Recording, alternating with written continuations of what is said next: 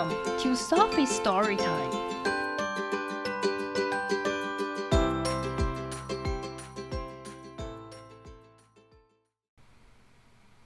Today's story is The Rabbit Listened by Cori Doerrfeld.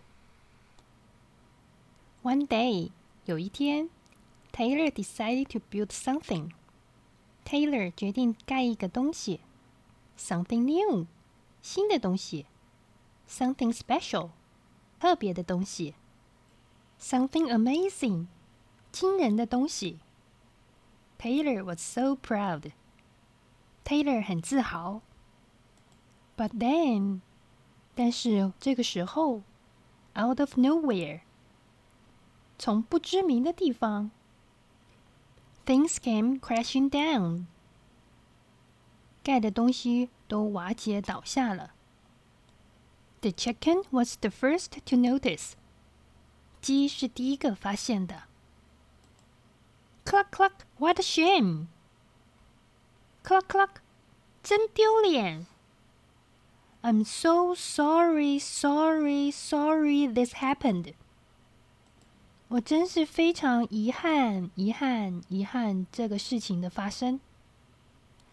Let's talk, talk, talk about it. 让我们来谈一谈，谈一谈，谈一谈。Cluck, cluck, cluck, cluck. But Taylor didn't feel like talking.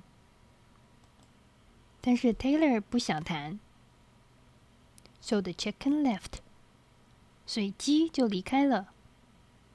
Next came the bear，下一个是熊来了。Girl, girl, how horrible! Girl, girl，真是糟糕啊！I bet you feel so angry。我打赌你一定觉得非常的生气。Let's shout about it！让我们为这个大喊一下吧！Girl, girl,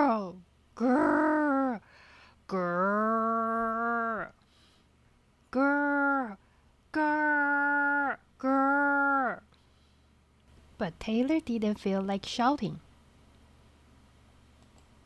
但是 Taylor 不想大喊，so the bear left. 所以熊就离开了。The elephant knew just what to do. 大象知道该怎么去修复它。Trapda, I can fix this. Trapda，我可以修好它。 We just need to remember exactly the way things were. 我们只要精确的回忆当初怎么盖起来的。But Taylor didn't feel like remembering. 但是 Taylor 不想回忆，so the elephant also left，所以大象也离开了。One by one, they came，一个接一个，他们来了。 The hyena，嘿嘿，猎狗说，嘿嘿，Let's laugh about it，让我们为这个大笑一声吧。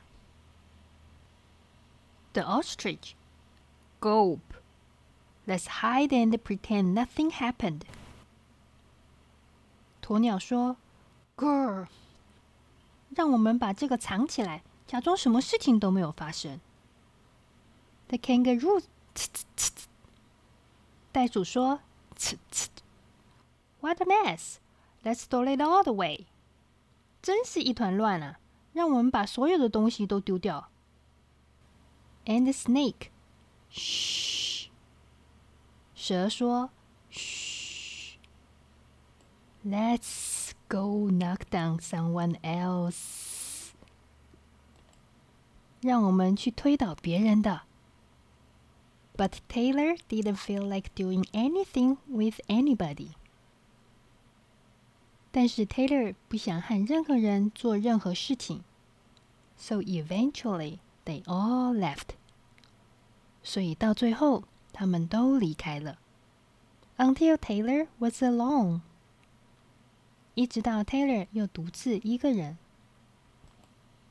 In the quiet，在安静的时候 ，Taylor didn't even notice the rabbit。Taylor 甚至没有注意到兔子 But it moved closer and closer. 但是兔子渐渐的越靠越近，until Taylor could feel this warm body。直到 Taylor 感觉到兔子温暖的身体。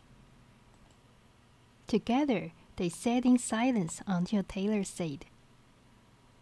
他们一起安静的坐着，直到 Taylor 说：“Please stay with me。”请陪着我。The rabbit listened. 兔子听着。The rabbit listened as Taylor talked. 当 Taylor 讲话的时候，兔子一直在听着。The rabbit listened as Taylor shouted. 当 Taylor 大叫的时候， 兔子一直在听着。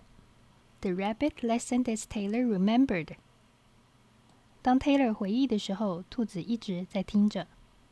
And left，和大笑着。The rabbit listened to Taylor's plans to hide。兔子听着 Taylor 的一些计划，有躲起来，to throw everything away，把所有的东西都丢掉 ，to ruin things for someone else，去破坏别人的东西。through it all，讲完这所有的一切，the rabbit never left，兔子从来没有离开过。And when the time was right，当时机适当的时候，the rabbit listened to Taylor's plan to build again。兔子听着 Taylor 的重建计划。 I can't wait，我等不及了。Taylor said。Taylor 说。It's going to be amazing. 这将会很惊人。The end.